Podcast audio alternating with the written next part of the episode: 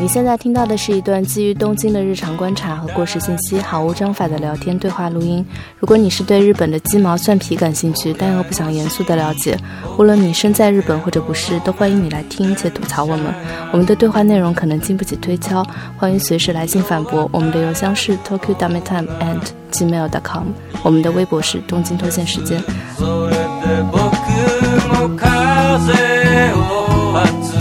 めて風を集めて風を集めて今天参与对话的主要人物有唐一、罗二，周三今好天我今困天啊今天 困困。累了。倦了，你这样开场了吗？今天的题目是，今天的题目是今天的主题是还是有挑战，不学习就聊。什么什么？挑战不学习就聊。回顾一下二零二零年，从第一期开始回顾的话，我们第一期就是讲了东京很多地方嘛，其中就有讲到那个池袋西口公园儿，其实那个小说非常好看，那个就是那本书，我之前也说过，我们就是我对日本的初印象。对罗二非常有感情的一本书，确实零六年就出过。然后他去年也出了那个 Netflix 的动画片儿嘛，是吧？嗯，对对，这本小说曾经在日本还是引起挺大轰动的嘛。是的，然后日本人一般把它简写成 IWGP，就我一直不知道这 IWGP 是什么意思，你们猜猜？一 k 不咕噜， West o Ghetto Park，对对对对，然后他零零年就拍过电视剧嘛，还有山下智久、高桥一生，都是一些咖位很大的人。蛙种洋介可帅了，还有长濑智也，西夫木聪并且编剧是有名的编剧工藤官九郎。写这个小说那个石田一良，他好像最有名的就是这个池袋西口公园。池袋西口公园系列居然有十五本呢，好多呀！对啊，我当年看的时候都是初中时候，也是很巧，我们居然之前就聊到过这本小说，还能赶上它再版。 最近就是由世纪文景，然后在今年出了这套小说的新版。我们之前聊的那个元素牛仔也是事情文景出的，哎，我记得之前录完那个播客，还有听众给我们留言说，他真的很喜欢这套系列的小说，可以给听众们送出这个新版的小说。就是这一期的小宇宙评论里边找一个。所以说你们如果看过池袋西口公园，对这个小说或者动画电视剧的一些感想也可以。就是就是我们的播客的一一直以来的定位是学习型播客，是的，主播和听众一起学习。主播先学，听众接着学。但是我们不是播客，其实，嗯，我们只是一个录音。因为我们三个看太多杂志了，嗯，所以就是不管聊的也是杂志，然后做出来的形式也很像杂志。嗯，对，就是因为好多知识点都是可以连在一起的嘛。你可能最先查了一个 A，查着查着发现，哦，原来它跟 B 有关系，然后诶，原来跟 C 也有关系，就是那种有点像揪八卦的心理，就把它们揪在一起了。还有一个是可能觉得自己说的话没有那么重要，就会本能的想要去找很多的佐证。从另外一个角度来看，它的是一些客观的事实堆积而成的。嗯，嗯怎么说？我觉得日本文化就是很多都是 pop culture，嘛或者说叫什么考现学，嗯，就很多都是当下的事情，然后有一个人负责来总结。找到了这个脉络之后，我觉得就就会非常容易的理解现象啊或者说有趣的事情它是怎么形成的。嗯，即便去分析它，你也很难分析出来一个什么道理，因为都是一些流行文化的东西。我觉得找到就是它背后的一些推动者什么的，还是挺有意思一件事儿。所以，反正我个人来讲，我是觉得我们在做的可能就是把这些文信息收集起来，然后就把它们编纂起来的感觉，嗯所以就有点像在做一个杂志。而且就是这些信息很多都是你在中文网络根本查不到的信息，即便在日本网络也不是说那种主流媒体上登的信息，都是你要去那种杂志的嗯 那种专栏里去找啊，就可能就是为了抵抗这种太多的碎片化，就是我们自己也想摆脱这种单一的这种试点，可能可能去看这个人怎么样成为他的，比单纯的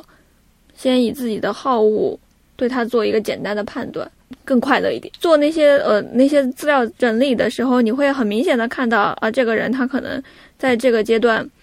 就是不那么得志，跟他相关的那些东西都收集起来的。时候，你看到的东西就会啊、更多，你会好的、坏的、正的、反的这样的一些内容都能够看得到，然后嗯自己能够延伸出去看的东西会越来越多，就会觉得还挺有意思的。嗯嗯，嗯嗯嗯，那个提问箱里面有一些问题，要不要拿出来说说？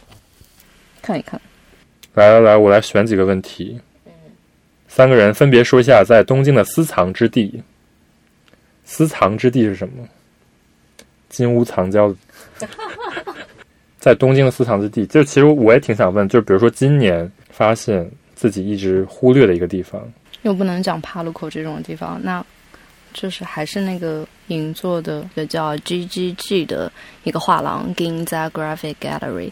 呃，这个画廊它其实建了好几十年了，它跟那个日本的设计有一些嗯千丝万缕的关系。呃，这个画廊里面就经常会办一些特别厉害的大师的展，你可能没有办法想象，它其实是一个挺小的空间，但一般办展的那些人大概就是像九十一岁的永井一正啊，然后八十多岁的中条正一啊，到最近在展的是就已故的石冈英子。看得快的话，十分钟就能看完；看得慢的话，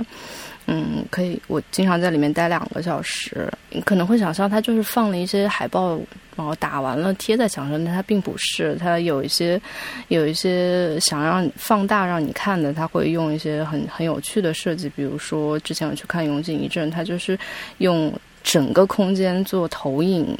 一张一张画，用非常用那个细节的扫描，然后让你来看它的那个画图的细节。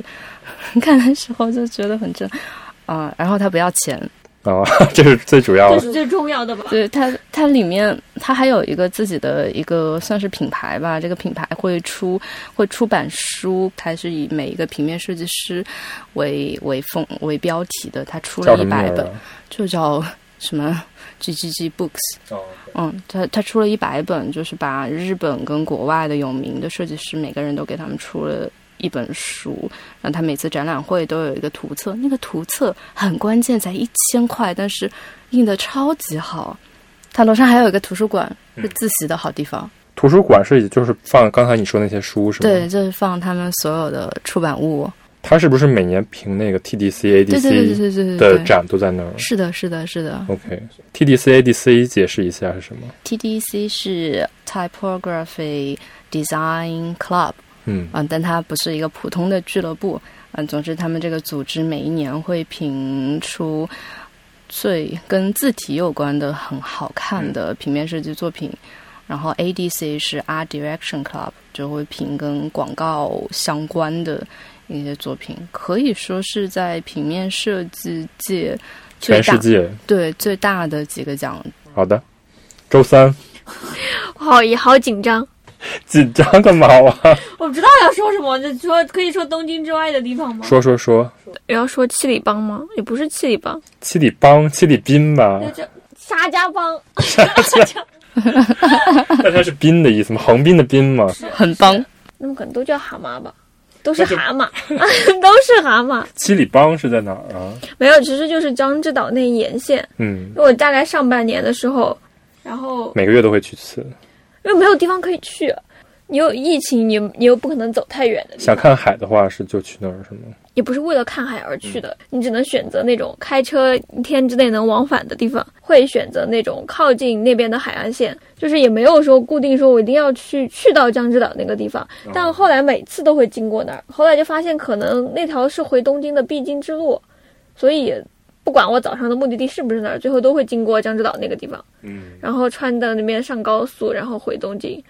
然后就是那一条，就是连沿着那个叫日本东海啊，东海道，东海道，条东海道就是连接京都和江户的一条古道。这么有历史的吗？对啊，是啊，你不知道的吗？此处鼓掌。 自助国，然后它中间有很多驿站，嗯，然后就是以前的那种小镇什么的，就是沿着东海道分布。然后那个新干线就叫东海道新干线嘛，啊，对，那条新干线是叫东海道新干线，就是沿着这条，因为其实从京都到江户就是最平坦的一条路，就是可以步行的路就是这条。嗯，然后有个地图就是东海道，然后它每一个驿站相当于有它对应的那个特产呀，或者说就是当地的食物，就是你可以沿着东海道走一圈儿，然后可以尝一下沿路的美食，这种感觉。像歌川广重以前还画了东海道五十三景嘛，就是因为那条路太重要了对，所以他就会沿途旅行，边边旅边画。那这样说起来，我们去过最远的地方就是小田园那边，小田园也是一个非常重要的一个站。就是小田园城嘛。嗯，那天去的时候，就纯粹只是为了去海，所以就在那边随便定位了一个海，然后就在城边上，嗯，就经过一个墓地，然后穿到了海边。我特别怕出现那种什么悬疑的尸体无头案，漂浮在上面。然后那个在那个山本摩斯那期里面其实有说过嘛，就那边那个地方有很丰富的历史文化，但就是小田园那个是一个大站，小田园的那个站往下走，再就是走那种公交就可以到山本摩斯自己的那个就是江之浦测候所嘛，那个路上会经过一个地铁站叫，那不叫地铁站，电车的站点叫根府川，然后根府川旁边挨着的那几个站都是，只要出站你就能看到那个铁道线上隔壁的海。然后它，因为它好像是沿着一个海湾，然后来开的这条线，所以那个线到下午四五点钟，你如果在一个晴天经过的时候，超级漂亮。然后你去了之后，你就知道为什么那些艺术家他们总喜欢在这儿买房子，那个景色太好了，而且基本上你能看到海岸的那个变化，然后可能在江之岛那边的海，它的那个颜色，还有就是它的那个波动的幅度，然后跟小田园那边就是不太一样的嘛，所以就开车过去的时候，这可能真的只有开车才看得到了，就能看到非常绝美的景色。好的，好的，所以你呢？我就是就反正你这个已经不是城市了，但是我刚才想说的就是在城市里边，如果想有一个比较新的地方去的话，我觉得那个下北泽最近变化挺大的，嗯，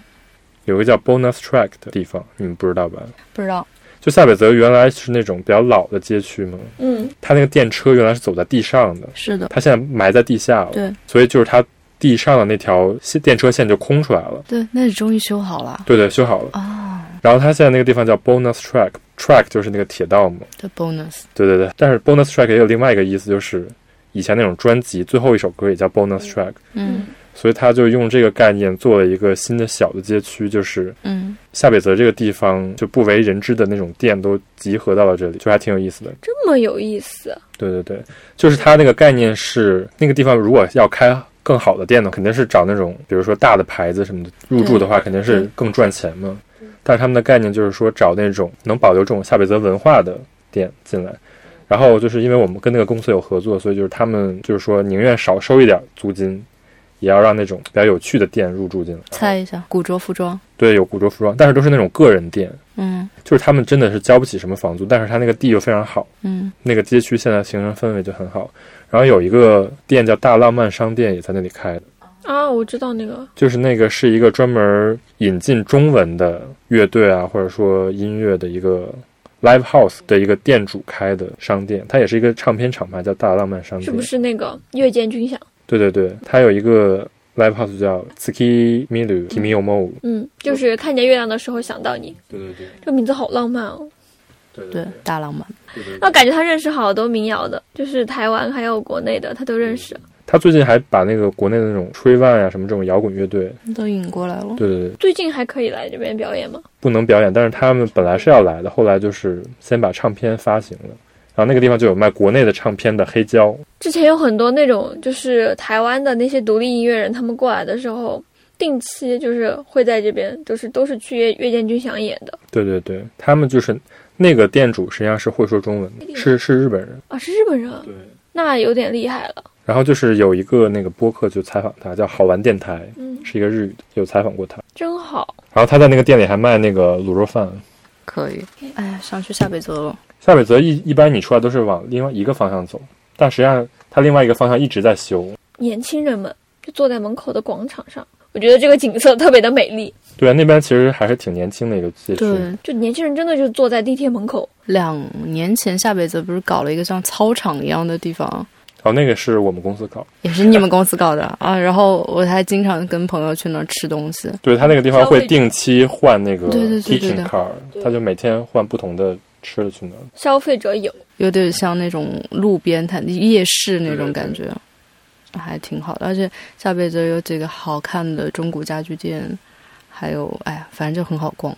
对，然后他现在开了那个 bonus track 以后，那边就是也变得很有生机。嗯，然后将来还会开一些新新的店，现在还没开呢。就就是感觉就是这种城市开发的时候，它就会非常考究的保留这个这个片区的那种个性，因为夏北泽就是你知道从那种很上木线的开发的视点来看，就是怎么榨干这个价值，肯定是你房地产能拿到最大利益的一个方式。但是他们更多就是想保留这个街区这种年轻的文化，怎么保留呢？就是用一些低价的小店铺帮助他们在这个地方成长，可能就是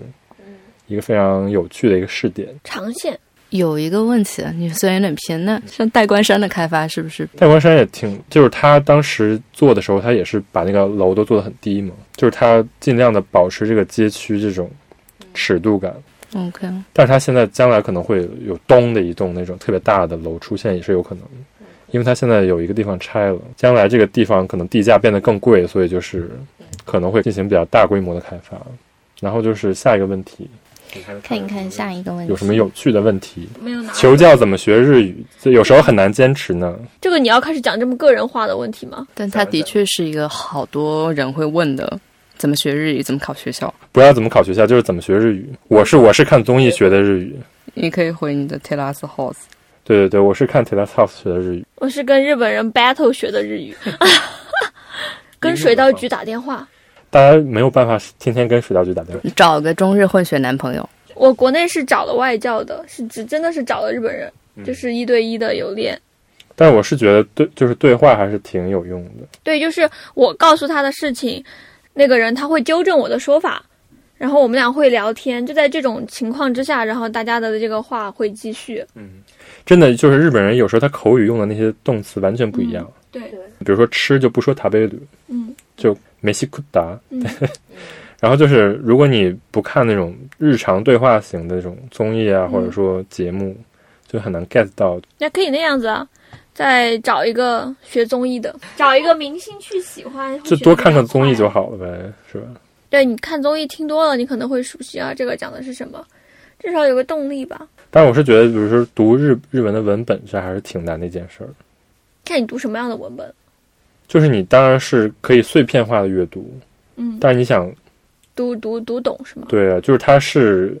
有三个体系嘛，有一个片假名，有一个平假名，然后汉字，就是你可以查懂，但是你要通畅的阅读，还是一个非常花时间的一个事儿。特别是片假名竖排，对对对，我觉得我遇到的最多的还不是说片假名，是汉字跟那个第一个是汉字加上很多平假名在一起的时候，你不知道它怎么发音是吧？你自己看汉字，你以为看懂的时候，实际上它是，另外一个意思。对对对，这种比较多，然后还有就是汉字的发音，但这个应该是学到比较后期才会出现的问题了。所以前期呢，你是怎么学的？我感觉前期的日语没有，我觉得后期比较难，前期很容易入门，越到后期越难。就是你要去掌握那种生僻的词汇。其实不生僻，反而因为你是中国人，你就知道那个汉字怎么读。然后你看的时候，你脑脑容量能接收到的东西是很多的，但是你要看过了之后，立即把它表达出来，因为你根本不知道它怎么读的。还有一个，我觉得就是就是使用中文母语的人去学这种日语的时候，自己去撰写的时候，你很容易就用汉字去表达你看到的内容，但其实他们在他们看来那种表达比较硬，比较书面，嗯嗯。然后其实这种你去查词典，词典不会告诉你这个东西是错的，对对对，对，这个就比较困难。但是就是有时候会迷惑，就是它的这个选词的过程实际上是一个非常难的，嗯，尤其是你工作的时候，你跟上司说、跟下属说、跟同级说，嗯，都是要选词的。所以我是觉得就是对话还是一个挺重要的，但我真的觉得 Terrace House 还是挺好的。嗯，很日常的那些话都可以说的。我我以前为了学日语，我还去买过那个好的剧作家写的剧本，然后就每一集，他就等于说把那个字幕给你变成了文字化， OK，所以是好学的吗？其实挺难的。嗯，你能参与，就是能找到一个日本人一直在跟你讲话是最好的。对对，那当然肯定是。像我刚来的时候有，有去一个那种写真夜校一样的地方，然后那个老师就会，就每次上课他就会就是大家像茶话会一样坐在一起，然后就聊天，就是给自己找到一个这种聊天的场所吧。就我觉得说日语特别像填空题，它是有个套路的。对对对，这一句的前半部分和后半部分绝对是这样的，中间那个词变一变，你这个意思就可以变。就不要怯懦。就我觉得很多很多人不愿意说或者害怕说，是因为担心自己说的不够好。嗯然后对方投来那种诧异的眼光，但其实逮着机会就能说，说多了那个阶段总会过去的，好的，那好这个的问题就过去了。过去了。这个问题就过去了。 还有一个问题，我觉得挺有意思的，怎么适应东京的一个人的生活？他就是一年来日本一年多了，但是还是不敢一个人去很多地方，比如说餐厅啊、美术馆这种。沉默。我感觉我没有适应，我还特挺喜欢一个人去的， 我我们三个都是喜欢一个人去地方的，就无所谓怎么啊。样都无所谓。一个人去医院嗯啊，一个人去卡拉 OK 什么的，这种全都一个人去过。我没有一个人去过电影院。我也一个人去过，我经常一个人去，哎，这样这样子讲起来，我好像都有就是叫上朋友一起出去。那你就可以排除哦，我了。都被排除了。 但是我还是很有就是想要一个人出去的时候反正我是去餐厅的时候，我真的就一个人进去，他就是很正常的招待我。啊，嗯是的，对是的我觉得日本餐馆还挺正常的，他就真的给你一个两个人的座，或者说对四个人的他他不座。介意，他就上我上次去一个餐厅，他直接就说，那你这边就三个人，就虽然三个人的座位，但是你坐吧，然后把这个就是你要用放行李的那个箱子，它不是都有嘛，一定拿出来，一定得保证你的空间，而不是说啊，那现在中午这么忙，等会儿再来吧，这种感觉。就他还是尊重，就大家都理解这种，也不会用那种这个人怎么一个人出来吃饭这种眼光看着你，没人没人关心你。其实日本一个人吃饭很正常啊，像松屋呀、吉野家呀，然后还有到公园一个人吃饭团啊，这种就太多这种了场景 对，太多了。吃饭还好，但是比如说美术馆、咖啡厅这种，哦，我美术馆之前基本上比较偏好一个人去，因为我看的太慢了。哦，我我也觉得，就美术馆有些时候你跟朋友一起去会有点尴尬，对因为有时候你喜欢的点不一样，或者说而且你想你你有跟速度朋友问题见面，你肯定想聊天嘛，啊，都在看东西的话就没法聊天。而且就也也是你跟别人可能共鸣的点不一嗯样，有一丢丢尴尬。而且美术馆也不太好说话嘛，是吧？是嗯，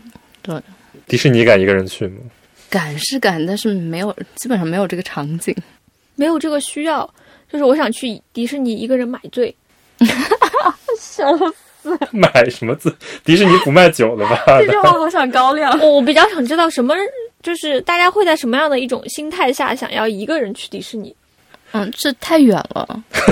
还有一个不想一个人去的，就是一个人在日本旅行，你就只能住那种特别憋屈的小。我有我，有一个人旅行过，站起来就是墙的宾馆。他的酒店都是一个人的价格，嗯就是半价，我知道两个人就是全价。但那个房间很小哎，星野不是一个人，就是也是天哪，你一个人住星野，没有，就是日本的那种合适旅馆，它都是按人头收费的。嗯而且我觉得一个人坐电车还挺好玩的，就是嗯，还蛮好。那可以以后我们三个人出去玩，然后每个人订一个一个人的房间。对啊，就是分开旅行。嗯，是首歌。啊！但我还自己一个人旅行，我还是蛮适应的。我觉得不要想太多，一开始我真的觉得你多出去的话，就看到很多日本人都是一个人，你会看到他们真的很能玩的。就是其实就是我经常看到，比如说有些人就带着个布偶，然后会自己跟布偶合影。那个不叫布偶，那叫娃娃。就是有一次我发在 ins 上，你问我，我我配的字是育儿日常，你回我怎么在育儿？然后呢，什么什么是娃娃，什么是布偶？你带的那个东西不是布偶，那个什么是儿，就是娃，那就是养娃，那就是养儿，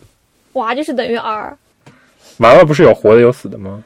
我可以给你演示唐一我那个娃呢，那你刚才布偶跟娃娃的区别是什么呢？它不叫补，它不叫布偶，它的名字叫娃，那不叫奴伊咕噜米吗？对，但它是娃，有些人就带个兔子呀、那也是它那娃个也是吗？娃的一种。 什么？我要笑，你我去没有搜，国内还有一个圈叫娃圈，但是那种娃有些就是这种那人那有没有人带布偶？你说有没有人带布偶？然后我朋友就带啊，对啊，那是也是有人带布偶，对，都是都是娃的一种，哦就是是吗？它就跟洛丽塔一样，它是有一个圈子的。好的好的，基本上现在带着你看到的布偶出去的都是娃，那个也是娃是吗？就是你可以把它当，但是但它也可以是布偶，是不是？但没有人就是为了带布偶出门。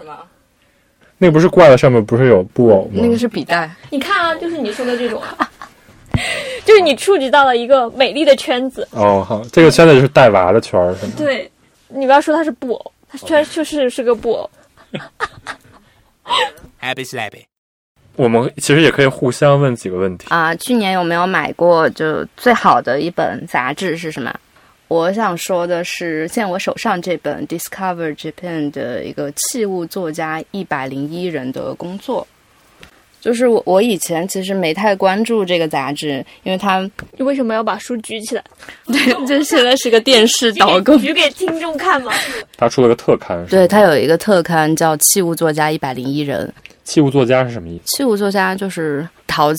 瓷器啊，然后到木木头的、漆的，就是大概是餐具。 餐具、茶具，对，嗯，盘子啊，比如说茶碗啊、茶杯啊这种都可以看。都算器物。对我之前其实就是没有看过这个杂志，因为我它我觉得它名字特别像中年人会看的那种。但其实也是中年人。对对对， 就是就是很中年人的一本书。然后我可能会更多的去看什么 Casa Brutus，可能感觉稍微年轻一点。但就后来就冲着这个名字买了这本书之后，意外的发现这本书编的特别好。天呐，这个书真的做的挺好的。是的，他就是这一百零一个人，他他选的很好，然后他就是那些图片放的也很好，而且这本书的最后他会讲这些器、这些餐具的这个烧制方法。哦，还有就是历史啊什么对的。对对对对，他就是感觉真的就是永久保存版，你买了这一本书就可以用很久。它一个全国陶器式的 calendar，对对对明对年对开。它就会告诉你就在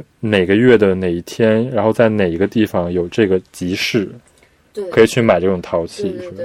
他们真的就编的很好，因为我自己也买过像 Casa 的什么器物教科书永久保存版，相比起来，我觉得 Casa 排的有一点点太花了，因为这些器物它本身就是比较的。就是有细节，你不需要用那么花哨的排版去介绍它，也也有可能不太需要去找一些别的领域的一些就是 KOL 什么来推荐他们用的器，可能我其实不关心这个。如果我真的要永久保存一本书的话，那可能就是这个杂志它做的这一本，我更想把它一直留着。然后我买了它之后，我就把卡萨的那本书就是放明在白书柜的最角落，就没有没有再去看它了。这套书真的挺好的，我后来去买了它另外几本书，有什么《Made in Japan》，他们办了一二三，嗯，就是讲日本的一些手工艺，也做的还蛮好的。他们选这个人选的都是那种最有名的吗？还是说他有一些独特之处的人？有独特之处的，就是那种不是很有名的人，嗯大师什么的。最有名的当然也入选了，像他最开始的安藤光雅就是最有名的，然后到到后来的有一些小的小的新的作家，他也有选。我感觉看起来都还挺年轻的这些作家。这些作家其实他有个网店是，对对对对对，现在周三的茶具就是在这个书的网店上面买的，哇哦，他在帕路口也有店。他们其实也有就不是很贵的那种作家，是吧？他们选的都不是很贵，他这一套才一万，就没有那种就是要砸锅卖铁才能买的。但其实日本的那些有名的作家，最重要的不是他们贵，而是难定，对，是难是嗯定的。定不到。嗯，而且我发现我这套现在那个我选的这个类型已经售罄了，就他也哦只、只做了这几只。那就涨价了，我们之前买的时候，他都说嘛，就说这个颜色，我可能就想做这么几个，然后将来就不想做了。这种对对对。然后我觉得这本书它比较实诚的就是，它永久保存版之后，它就没有出二了，它也没有出那个就是新永久保他存就版。不用一直让你再买。对，就我觉得《卡萨布鲁特斯》这本书就很坏的，就是它大概过两三年，它就会出一个新永久保存版。对对对，他基本上就加那么三页的内容，然后他就好意思，嗯，好意思， 好意思，他不好意思，啊嗯，好，他管他好不好意思，反正他就新出了一个。因为我看你那里都是一二一三年的嘛，是的，是的，是的，但是还是没有过时，是吧？还是没有过时。我看这本书还有一个就挺打动我的地方，我就觉得会买也是一个挺难的事情，要么就是你有很多的一个一个一个经验。嗯然后你你就会很会，就会比较会买，或者就是有人会带着你。我是看到这本书的时候，就觉得我凭这一本书，我就可以去淘宝开个选品店了，而且我还会选的不错。透露了商业秘诀。啊，透露了嗯 商业秘诀。好的，好的，那你呢？我我先说也可以。那你先说嘛。这个呀，Mezzanine，Mezzanine 啊、哦是一就个你刚才说的这本，对对对，独立杂志，然后每半年出一本儿。然后为什么喜欢呢？就是它才出到第四本儿，然后呢，它基本上讲就是城市生活的思考。这个这个主编呢叫那个吹田良平，写很多这里的主要的文章。然后他基本就是在全世界各个城市中间这种访问啊，但是他就看到的基本就是那种社区城市里边那种人的生活方式，到底是怎么才能跟这个城市相契合，就是一种比较抽象的概念吧。嗯，但他就真的是把概念具象的在每一个城市中怎么表达，他就是用很多文章给串联起来。他是主编，他也是撰稿人，对，他是撰稿人，就基本上最新的那一本全都是他写的。啊，这么厉害！怎么说有有一点像那种，个人随笔集，但是他是有还有采访哎，他又采访很多就是当地的名人，而且他其实看的角度其实上是一个非常观察的角度，就不是比如说那种 guidebook 那种，他看的就是比如说香港的那种文化的战略是怎么体现在香港做的事情上面。这个是年刊吗？不对，半年看，半年刊。对，虽那他然是一个怎么保证他看到的这个，比如说这个地方要建新东西了，万一他出的时候已经建完了呢？因为每半年，所以城市的其实更新的没有那么快，嗯，所以它每半年其实是还是挺贴近时事的。你在哪儿看到这本的呀？我是在那个 Tokyo Book Fair 看到第一本，然后因为它当时这个封面儿给你感觉就很像一个城市的 guidebook 嘛，嗯，但实际上你买回来发现子标题叫 Urban Challenge for Urban Change，嗯，他真的在思考就是城市问题。你在一个城市里生活，不仅就是关注你在这个城市里，比如去什么咖啡馆，或者说吃饭这种比较表层的问题，更多的就是说。这个城市的人是怎么去创造这种氛围？不是说你真的建一个网红地景点儿，这个地方就真的会有一个氛围起来。就比如说我刚才说那个 bonus track 也是，就这个地方的开发者他牺牲了很多商业利益，才能保证这个地方的文化氛围。它是有很多博弈啊，或者说有很多妥协的，所以就是它相当于把这种比较深层次的这种关系做一做成了一个杂志，就做成一些比较短的文章，还挺有意思的。他们团队是有多少人？我好好奇，感觉一个人半年要出这么一本杂志，太难了。来看一下啊，编编辑长是一个，副编辑长和尚直美一个，art director 一个，哦，然后有五个记者这样，然后就没了。好少的团队，对，但是他们的生产力，你可以看出他们能做出这个东西，就是还是挺强的。对，很强。他们探讨的话题其实跟我们想探讨的话题其实有点像，就是想探讨你在这个城市里生活，就不是表象的东西。就比如说有一些这种艺术振兴的措施，是怎么最后变成一个艺术季的，有点像那种短的论文，但是它更多就是通过采访这些城市的这种创意的人士，或者说政府的人士，来把这个这些城市到底是怎么变成现在这个样子给表达出来。他采访跟自己撰稿的比例大概是多少？他基本就是，比如说这个是一个采访，但是他会在最后说一下自己的这种哦观点。 OK，, 就他作为一个媒体人是有一个使命，所以我我我是觉得就是这种这个杂志，我觉得发行量真的可能没有多少。但做的挺好的，对他真的是有用心在做就是内容做的非常的充实。嗯，可以。好的，可以安利一下，而且他请了很多教授，比如说就有点像是一个实验性质的杂志。它就是一个独立杂志。嗯，你想这种日本的这种半年刊，基本都是属于没有办法出现在人们视野里的那种月刊或者周刊，其实是刷新量最多的嘛。嗯，对，对，然后它这里边最新的这一期就有介绍我之前说的那个新风馆，就是京都的那个，就是相当于把京都的一个地标老性的，老的一个地标性的建筑改造成了一个酒店。它不光是一个酒店，它是一个对街区开放的一个酒店，所以它相当于不仅成为了一个可以营收的一个设施，它也是一个公众场合。嗯，很多时候，这个城市的空间的这种定义都是要靠这些人有这个意识，嗯，所以它相当于推动了这个方面的一个进步。伊东丰雄也在推荐，就感觉很多人，他们其实你看到这个城市的人很光鲜，其实就是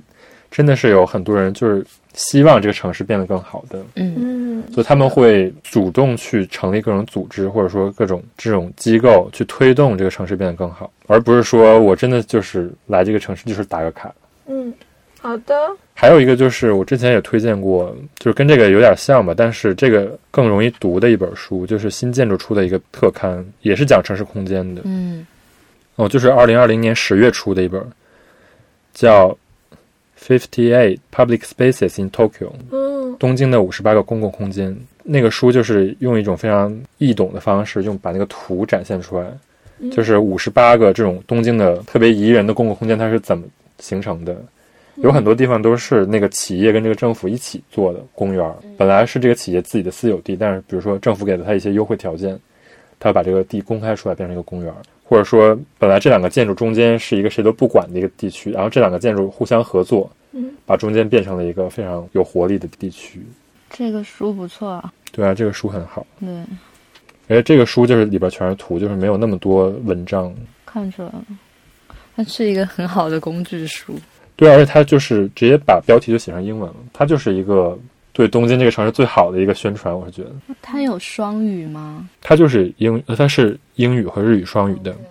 所以它这个书是没有纯日语，就是它其实就是有一个这种 appeal 自己的这种感觉。哎，你刚刚说那个书的时候，我想到我就是，嗯、可能前年时时候发现了一本书叫《Migrate》，叫移民。然后那本那本书，它是一开始他就说我们只出六本，然后他们这个杂志是会呃邀请。各种呃领域的，像艺术家呀，像新闻工作者、学者、设计师、建筑师，去探讨移民，就各种形式的移民。然后里面就是可能是文章跟图结合，呃里面的印刷是用银色专色印刷的。所以它现在六本出完了吗？现在那本啊出完了，都是讲移民的，对，都是讲移民哇的。哦！所以他采访的人也是非常的，它全哦世界都有在采访，嗯，这种有点像一个就是研究的一个行为的感觉，是的，都 sold out 了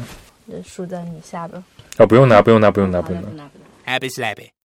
好的，接下来是周三，你有什么推荐的杂志？第一本是那个，其实是年初买的，我年初的时候在看《爱的迫降》，正好在那个便利店看到，但我觉得他们可能不是因为《爱的迫降》才出的，就是《Pen》这本杂志当时有出一本主题叫做《平壤和首尔》的杂志，哦，那本书在下面，但我找不到了。它是一个旅游的杂志吗？它不是。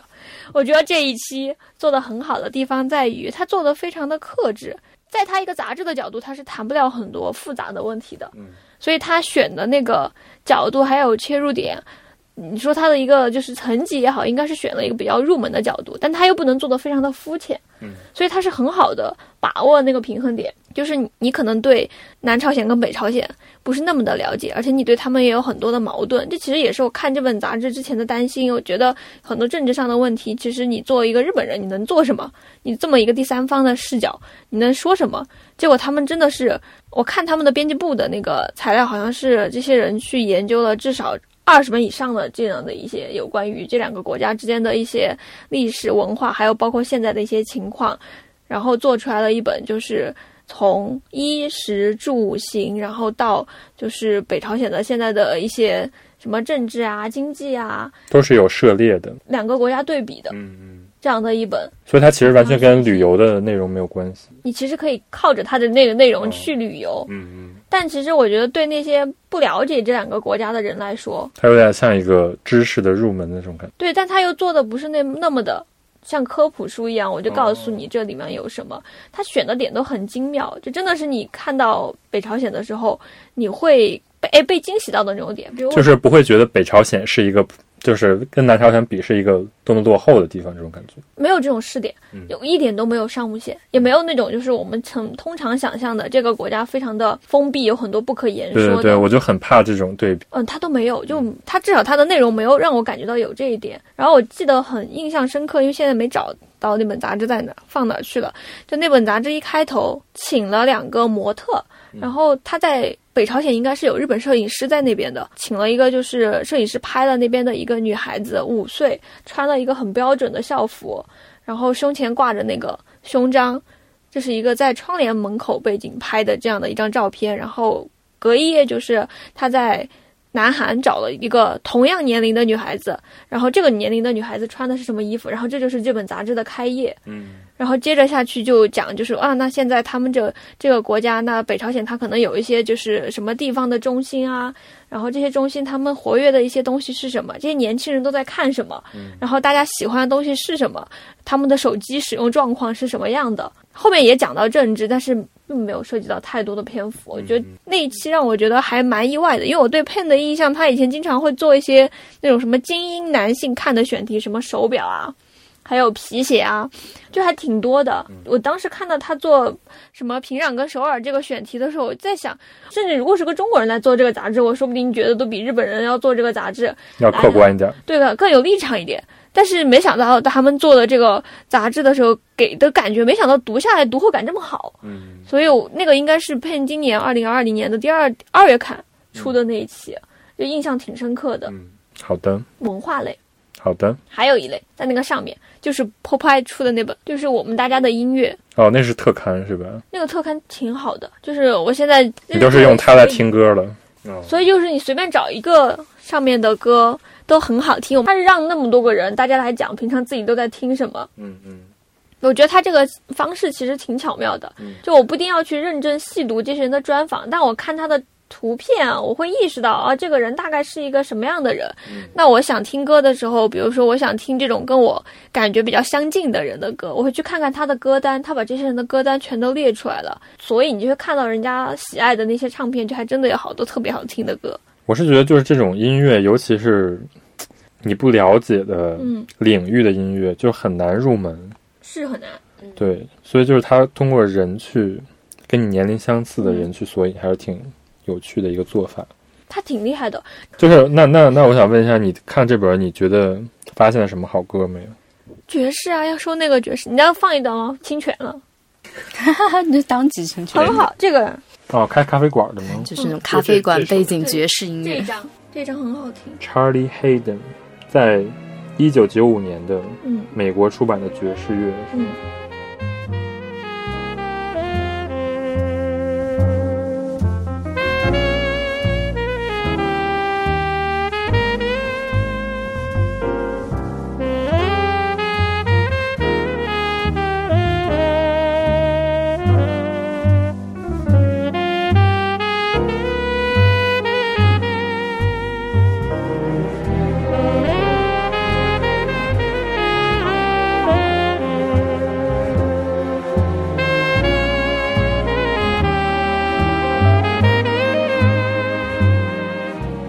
果然还是开咖啡店的。日本咖啡店都很会嗯选哦我角。听了前面的小年轻听的，我就觉得好好年轻啊。那说明你已经老了。他还有采访，就是一些我喜欢的歌手有啊， ，Men I Trust，就是一个我还挺喜欢的一个组合，Kamashi Washington。学习了，学习了。这本封面好像是我没记错的话，是给那个涩谷 IKEA 画的那个人。嗯，那唐一呢？你有没有什么今年发现的好的音乐？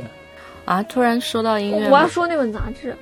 哪本哪本？你都说了三本 了， 哪那本？那本 Bluetooth 那本，这也是音乐的。这本特别有意思。嗯，就是你看了这本，你会觉得说它应该是讲古典音乐的，入门的，对。吗？但是你知道，他编辑部一开始前面就说我们大家都不怎么懂古典，哦，但是我们想做这一本，所以他们大家就是从自己怎么去开始，怎么去，怎么作为一个完全不懂古典的人去编了一本给大家介绍古典的书。我当时看了这个前言，我觉得真有意思。然后不得不说，他们编辑部的品味真的挺好的，一上来就是古尔德。当然也有可能是搜索良久，决定用古尔德作为一个开场，用用它不会出错。但也说明他们就没有说我只是去百，嗯，就是维基百科一样，给你贴一张古典音乐是什么。因为其实你很多人一开始去了解一个新的东西的时候，你不都可能从这种百科知识开始做嘛？但他没有，他介绍了很多那种日本的演奏家，然后切的点都是非常的，我觉得挺有布鲁特斯的风格的，我就觉得很有意思。我哦当时正好在正好准备开始练钢琴嘛，所以我看到这本的时候，我还以为是一个非常懂古典音乐的人写了一本杂志，后来发现天真了，这个是他们自己也不懂，自己去学习了之后输出的。诶，这个有点像播客，先学习再输出。啊死！它还有一个这种对啊，就这个做的也很好。关系图，就是不同的古典作曲家之间的关系，嗯对啊，对啊，对啊。做了一个八卦就图就出很来多。八卦，就是他们哪一年去世的， 就是，然后就是之前交过几个情人，然后我们当时不是在聊勃拉勃拉姆斯的那些，就是他可能谁爱上了谁，谁又是谁的情人，就这种，嗯然后就从这些地方去 下手。啊，当时就很好笑了，就是是你在看这本书吗？然后他就跟我讲这本书说，舒曼是世界上第一位做了音乐杂志的人。贝贝说这本书还介绍了勃拉姆斯， 我说这不是他情敌吗？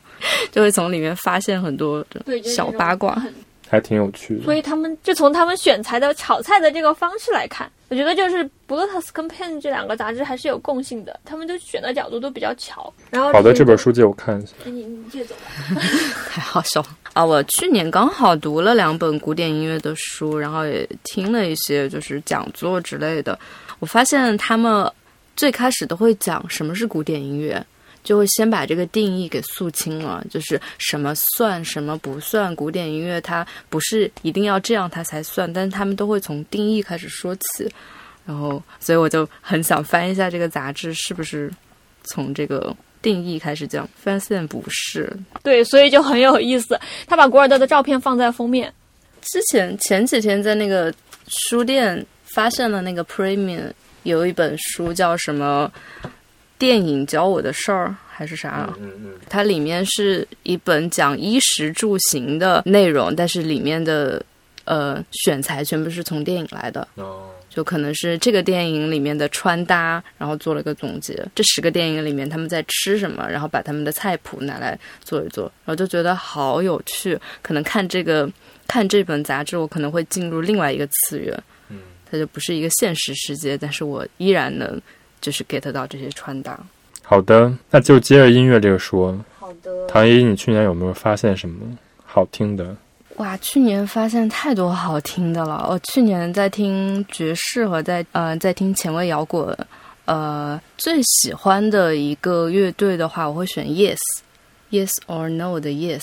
然后他们有一张专辑，我我发现这张专辑是我刚好我一个朋友转给我那个前卫摇滚的，就是大概一百张唱片，他们那张专辑是排第一的，然后有九点四，就我不知道在哪里的评分，反正有九点四的评分，我就点进去听，哇哦，怎么会这么好听？我当即就会死过去。他们那张专辑是以黑塞的《悉达多》为一个背景的概念音乐，什么？怪不得你昨天问我是不是在看黑塞的《悉达多》，哦，对，但我之前也是想想读这个，然后就发现，要付费一样的。然后嗯，就我就发现前卫摇滚还蛮有趣，特别这个乐队，它跟那个前卫摇滚别的一些乐队，像 King Crimson，去年有跟你说过，我还挺喜欢他们的。他们是比较偏爵士一点的，但 Yes 是比较偏交响乐的那种感觉。他们听他们的音乐就有一种迷幻的感觉。哦然后哪张哪张专辑？叫 Close to the Edge，哪年的专辑七六吧哦，没记错的话。 ？Yes。 Yes，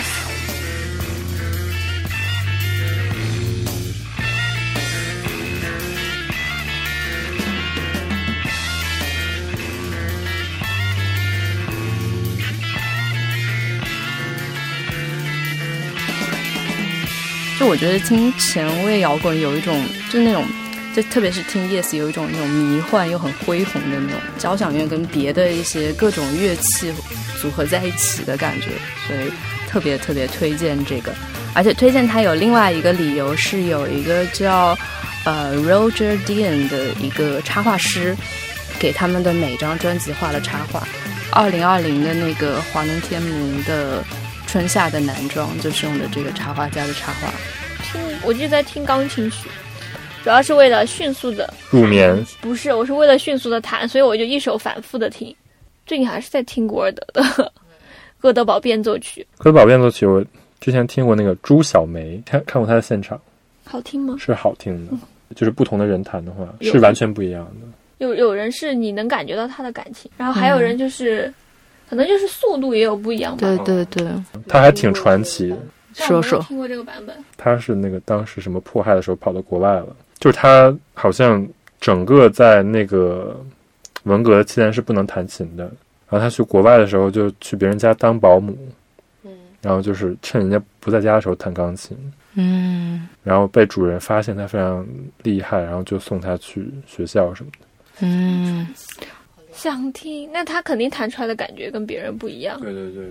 我哦当时为什么会开始听朗朗，是因为我们俩看那个《幸福三重奏》，朗朗的不是当时正好在发行那个哥德堡变奏曲的版本嘛，然后就去听了，听了之后，后来就去听古尔德的，就 Spotify 上面给我推什么，我就一直在听。然后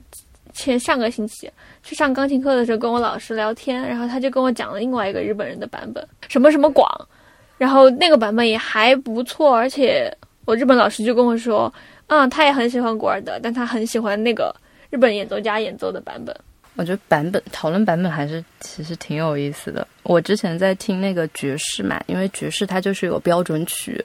呃我就是为了想，嗯、把这些标准曲记在脑子里。我最开始就是可能会集中听一个人他的那一些标准曲，然后我就放在那个耳机里面一直听，一直听，一直听，然后听到我差不多这些调子都在脑子里了之后。我后来去听别人的版本，我就会觉得哇，好神奇！就是完全不一样的对，感觉。完全完全不一样的因为感觉。爵士就是讲究这种。对对对，比较自由的感觉。下一个话题，哎快点吧，我们已经聊了俩小时。下一个话题，下一个话题是推荐一个那个 Instagram，就今年关注比较有意思的 Instagram 博主，还有一个 YouTuber。啊，片山正通是最近觉得这一年都觉得他的挺有意思的。我第一次对他的 ins 有印象，其实是他接他女儿，他女儿今年 corona 的时候，哎呀今年疫情的时候从国外先从英国回到日本，应该是，然后就很意外的时候，首页突然出现了一张家庭合照，而且是那么生活化的，我就发现，咦，一看是片山正通。然后后来他也他也会在那个上面很诚恳的分享他对一些东西的，就是一些喜好。他可能会自己对这个生活啊、文化有一些观察，然后自己的一些生活的日常啊，就是大大小小的东西他都会涉及，所以我觉得他的 ins 还蛮有趣的。以前没有这么觉得，以前可能关注也没有这么频繁。唐一呢，你有什么喜欢的 Instagram 吗？我刚发群里发了一个叫 Misused，呃，它是呃，这这是两个人做的一个算是一个研究的一个一个 group，他们一个人在英国，一个人之前在荷兰啊、爱因霍芬吧在读书，呃两个人就开始研究五金件。最开始是研究台湾的，后来研究了荷兰还有伦敦的，然后他们研究的那个点是，给它做一个误用，就是这个五金件它本来不是干这个用的，他们就是要有这种幽默的形式，然后把它做成别的东西，比如说把一个门挡做成一个镜子，然后把一个什么烤肉网要做成一个书的一个腰封，还有把什么旗杆做成花瓶，所以这是个艺术的 project，对对对，是一个艺术 project。感觉跟你做的挺像的。对对对，就是后来发现就会觉得还挺神奇的，嗯，然后是因为我自己也做这个版，然后我有些时候也会给别人提供灵感，然后让他们去尝试一些日常中的东西的组合，比如说我看到别人的作品，还有我自己做，我就发现这个东西做这件事情其实并不简单。就不是你可能看到啊，他就是把这个跟这个合在一起，就那么简单的事情。然后我觉得这个这个团队他们很厉害的是，他们能把这个品控做得很好，他们从头到尾的品控都非常好，嗯就是从单品到他们的平面，到他们最后的展示，到他们的这个整个概念的逻辑，它是一个香，它是一个香港的吗？嗯，台湾的 OK 所以他们现在也有回，我不知道有没有回台湾，但之前在台湾做了好几个工作坊，嗯还蛮好的。还有一个我想推荐的是，呃，没有了，没有了，就这一个吧。就这一个，还有吗？ Happy slappy. 啊，这还是一个 Instagram 的一个号，他们是呃编织的一个 Basket Club，他们每一次就说选一个 emoji，一个就 iPhone 的那个表情符号，然后以它为那个意象。建筑师啊，有设计师啊，产品设计师之平面设计师之类的，然后去拿那种条条把它编成这个 emoji 的样子。哦，这个是挺可爱的，也是一个艺术项目。嗯，对，也是一个艺术项目。 Basket Club，它最后就是用编篮子的方式编出了所有的东西，对，有意思。那你呢？我推荐就非常俗了，A H H，知道吗？哈斯高瓦 Akio 长谷川昭雄的，他做的一个网络杂志。他就是离开 Popeye 之后做的那个是吧？对对对。嗯嗯。然后他还做了一个 fan club，就是你可以入那个会，定期他们会举行一些活动。就是他在这个里边做的，就是我觉得跟 Popeye 更相比，就是更加低调一些。他的主题就是做 z n o f k u f z n o style，就是普通的衣服和普通的风格。嗯，但是就是你可以看出，就是非常有他的风格。嗯，对，但是他这里不光只推荐衣服，他还推荐一些小的实用性的日常的杂货，比如说他跟那个做 One LDK 的那个主理人有一个对谈，叫沏茶谈话室，他们就会聊一些，就是你你最近发现了什么有意思的东西啊这种。因为他以前一直是做杂志的嘛，但是他做了这个网站之后，他其实推荐都非常个人。他自己作为一个独立的这种杂志人或者说媒体人，跟那个 New Balance 合作啊什么的，他这发到了别的他这些模特都好帅哦，一点都不普通。我觉得很 pop pie 啊，就是很 Pop Eye，但是它比 Pop Eye 少了一些就是那种比较张扬的东西。然后还会有这种非常与时俱进的戴着口罩出去吃荞麦面的场景。就是因为 Pop Eye 原来的风格就是非常有他的影子在，他永远是就长谷川昭雄做的东西，永远都是一看就是他的东西对。，就感觉以前大家需要买杂志，然后看他最近又搭了什么，现在只需要上这个 Instagram。这个好像很不错。对啊，就是他推荐的这些东西都很便宜又很好用。什么？突然想买了。好的，那除了 Instagram， YouTuber 呢？我推荐一个非常严肃的，叫社会部部长，呃，你之前说过是不嗯是？对，一个讲地理政治学的一个日本的 YouTuber，他没有出几期，然后他底下评论最多的就是为什么你一个人做出了 NHK 视频的质量， 它是一个日语的那个视频的内容，嗯但是他讲的内容都非常非常的好，但是我不能说他的观点我百分之百同意，但是就是你可以看一下，就是日本人到底是最开始他们怎么形成这种世界观的，嗯，就是他会讲，比如说当时中国跟欧美打仗，然后打失败了，对日本是一个非常大的冲击。就是日本作为一个大陆边缘的一个国家，他是怎么意识到这种危机，然后怎么去想办法化解这种危机。然后他们本来当时是一个完全封闭型的国家，为什么会有这么大的一个动力去转变成一个现代国家？所以就是他们的一个史观的感觉。整个视频就做得非常清晰，然后它的动画做得也非常好。它它是一个通过地图啊，或者说通过这种地理的展现方式，就是表达各个国家之间的关系。它总共才出了三六十八十八个那个视频，然后才才几万那种观看量吗？订阅量才十万出头，对啊，就非常小众的一个。但是我就随便给你们念念就标题，就是说中国梦是什么？百年国耻和世界霸权的野望。嗯，这种，还有东京是不是真的是首都？就比如说，我觉得最有意思就是那个日本汉字废止论，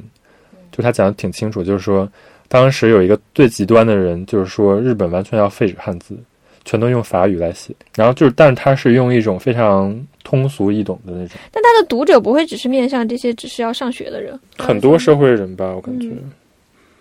反正我觉得看一看还是挺挺有意思的。然后我自己个人非常喜欢地图，所以就我非常喜欢看这种根据地图来讲解一个地方为什么会有，他的这个人？就是 YouTube 推给我的，因为我挺经常看多了。地图有关的那种 YouTube，然后它是每每两三个月更新一次那种节奏，这个也挺多的那个工程量吧，对，但是它就是它整个制作非常精良，就是真的做成了 NHK 的想看了立刻订阅。就是反正你看到这个，你就可以知道日本人的那种基本的史观是什么样的。嗯，对，就是虽然大家史观是不一样的，嗯，啊，而且这个 YouTube 它是带那个中文字幕的，带日文字幕就是自动生成的日文字幕，它可以自动生成并翻译 YouTube 现在是。可以吗？那很厉害了呀！是呀，YouTube 这个功能超厉害的。比如说一个日文的纪录片儿，它虽然没有日文字幕，但是它可以就是听声识识出来那个日文，然后再翻译成中文。对，它是一个科普片儿，所以它旁白说的非常清楚，所以它识别也识别比较准确。其实，嗯嗯嗯，所以大家可以看一看，就是里边的观点可以不用同意。推荐。对对对，我觉得非常好，就是少数的非常有料的那种 YouTuber，因为我看很多那种吃喝拉撒的 YouTube。首先要推荐那个 YouTuber 叫娜娜狗，太可爱了。我觉得我在任何那种不太开心的时候，开不开心的时候，一看她，怎么会有这么可爱的小女生？ 我觉得啊，就是会化妆的 YouTuber 其实挺多的，但是娜娜狗那么实用的人没几个。就是很多人，你你看他那个播的时候，你就发现他底子其实很好。在我底子好的基础之上，我给你画一个，所以出来的效果就很好。但是娜娜口的角度就是那种，这姑娘是一个大学生，看她大概是一七年还是一八年才开始做 YouTube，、然后一开始是完全就是自己是一个素人，然后她是在日本地方，现在还在上大学，就自己策划了很多期视频。一般像她现在在日本已经有一百万以上的这个关注关注了。但是，一般到他这个等级的，有一些 YouTuber 就会就会有一种视频创作的瓶颈嘛。嗯但是 Nanako 是呃最近好像下降一点，但是之前的视频他都每每支都能保持在就是四五十万这种量级。他每次找的那个主题，在保持更新频度的同时，他的主题都还挺有意思的。嗯我就觉得这小姑娘还挺有意思的，我会一直看她下去。这是今年看到的，还有另外一个，还有我跟你说过那个人叫哈基梅马斯德马兹诺德斯那个呛内流，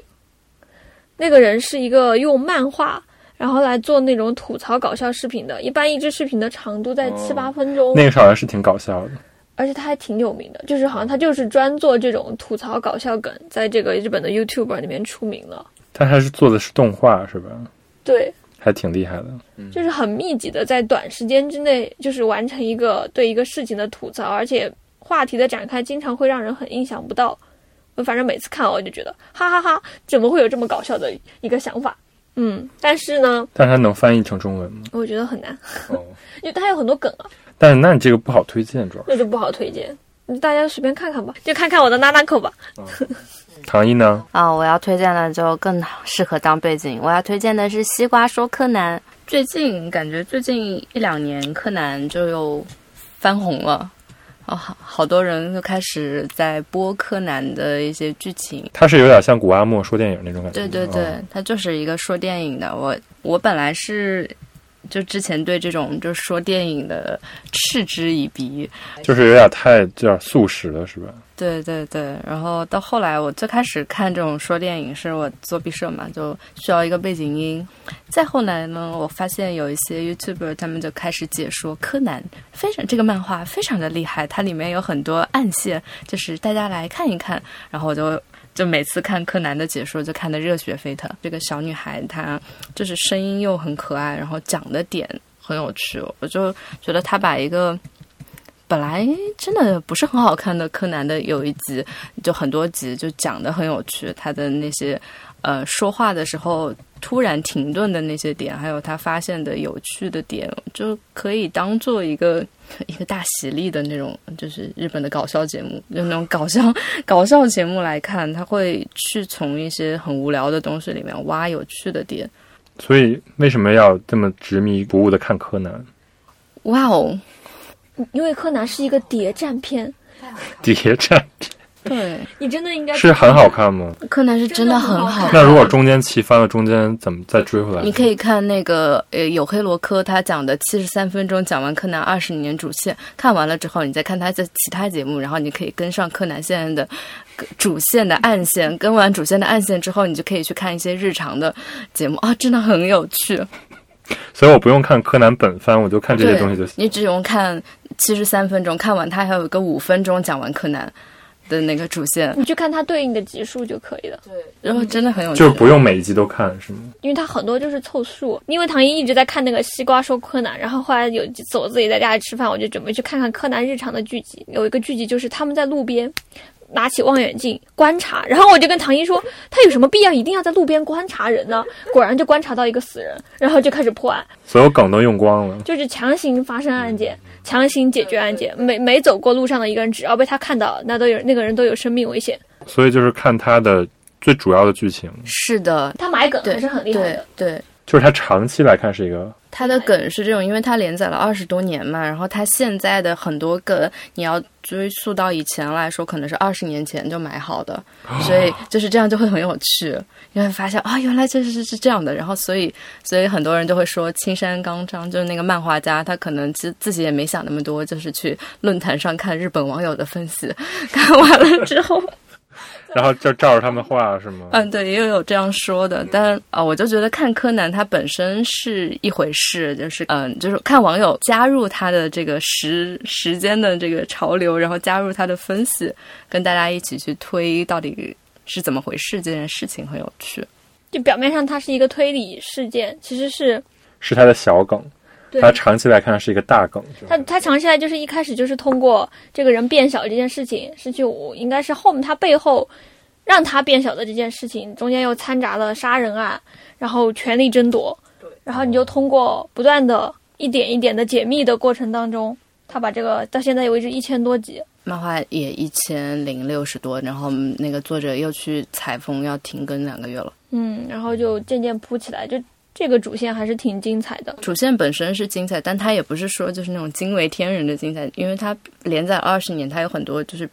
其他的表面的东西也挺吸引人的，所以结合在一起是柯南是真的很好看。所以就是不用看真正的剧集，对对对，你就是看西瓜说的。有黑罗克是另外一个 YouTube，那为什么西瓜说要推荐呢？因为它很好笑挺好的所以看西瓜说是不能了解剧情的。呃嗯、对他不太讲， 他不讲主线，但是我推荐的，我更推荐他，因为他太让我解压了。就是你要看柯南的单集，你就去看西瓜说；你要看柯南的主线，就请听太另累外了，一个的不分想看析。了。对不想看啊，还有一个讲推理的叫《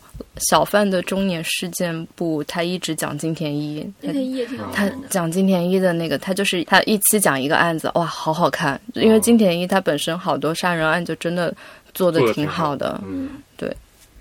所以你现在也是这种素食主义者，哇，我对我前天吧，一个人躺在这里，我一下子看完三部韩剧的解说。我们那天一起看《古阿莫》，就是解说什么《武媚娘传奇》，我们俩眼珠子都掉下来。这个剧还可以这么演，对，而且古阿莫他的解说的那些点也很有趣。啊，就是他注意的点还挺高对的。对对对对，我我觉得看这种解说，如果你是要走那种轻松搞笑氛围的话，你就是得看他的稿子是怎么样的。就像那种脱口秀要看稿子嘛，就是稿子好的，你就会整体看进去就会好很多。好的，回去看一下。看看美妆的就不看了。你就不看了。好的，那还要接着聊吗？不聊了吧，差不多了吧？适合早起的一首歌呢？没有，我早上都是听播客起床，听新闻什么。今年最喜欢的一个播客，我今年真的很喜欢布克理论，再次表白一下。最后，最后，最后再推荐一个 App，你今年用的比较多的一个，要推荐 KY Book，它是国内的一个 app。我我之前一直是用那个就苹果自带的图书，我在看 E EPUB 的电子书，看的我真的非常的难受，因为它的行距是不能调的，它不能重新排版。连 Kindle 都可以调行。对，苹果不可以，苹果不可以，苹果不可以。我也没有认真搜吧，但我用下来几个，这个是最好用的。它可以调行距，可以 OCR 自动识别文字，可以标注，然后还可以朗读。哇哦，可以朗读，对，可以朗读。不同不同语言也可以朗读。呃英语跟汉语吧。我现在就非常大的一个痛点就是 Kindle 都是竖排的，我就想把它调成横排，但是我发现不行 Kindle 不行吗？ ，Kindle 是支持横排的书支持横排， 很多书它出版的时候是竖排，它就把那个书的竖排直接拿过来了。谷歌好像可以但是我已经在 Kindle 上买好书啊，，那它技术上是可以重排，但不给你重排。哦，就是 Kindle 不行， Kindle 是那个出版社决定的，相当于那个出版社不想让你重哎排，，那还挺痛苦的。对，是挺难受的。我看日语书也是，所以就感觉它，我不知道日本人是怎么适应这种阅读方法。那个台湾的书也是竖版的，但是汉字跟那个片假名竖排还是不是一种感觉，就有点像英语的把那个字母竖对，排。拆了，对，然后还挺难受的，是这样的。 所以你还是买那种横排的书吧。好吧，笑死！台湾的不是有那个吗？这个软件叫 Read More，然后就是台湾的一个电子书，然后它就是可以提供横排跟竖排，它都有。对对，我之前就是准准备有一期的时候，就找一本台版的书，然后我有找那个 Read More，然后最后我用的是谷歌的谷歌 Books，因为它可以是减三百日元的优惠券。好的，算了算了算了，就这样吧。就这样吧。就这样吧，今年用的最多的 Uber Eats、你就只有这么一个候选了。是吗 Newspeaks 其实挺好的，对，Newspeaks 挺好的，我蛮喜欢 Newspeaks 的。它真的是少数的不那么带偏见的日本的新闻的网站。嗯，然后他经常会做很多专题，我觉得选题做的蛮好的。对对对，嗯，他前一阵儿也是做了一个，就是在疫情下城市该怎样发展的这种城市规划学的教授来对谈。他之前不是还找过村上龙来做，他就是村上龙做那个付费的视频嘛。他做了挺多付费的内容，当时嗯，然后他有一个专门的，就是像帮公咪，就是节目的那个芬兰。然后比如说洛河洋一，就是在日本他一直有在做博客。也挺厉害。不过今年比较意外的是，好多日本的那个节目，他也开始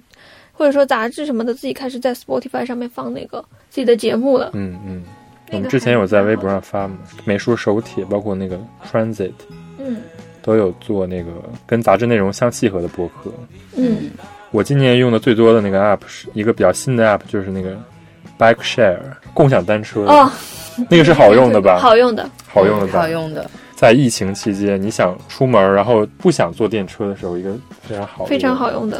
啊，它就跟国内的不管单车一样，但是它是电动的，嗯，就是你在东京非非常多坡的时候是可以用的。而它现在就是扩大这个区域，就是它不是随地停，它是要停在一个固定的地方。但是就是现在，就是你完全可以就是单程去一个地方的时候，骑自行车去，然后比如说你骑累了，你就可以坐电车回来啊，这种觉得还挺好玩的一个体验。主要是在日本。那在日本还可以推荐 Line Pay，好喜欢 Line Pay 啊！你这个推荐就毫无道理。啊，好的，那就把它剪掉。好的，那停住喽，今天就聊到这里喽。祝大家春节快乐！就春天，你这期发出去差不多。停停。太好笑了，这一段应该留着。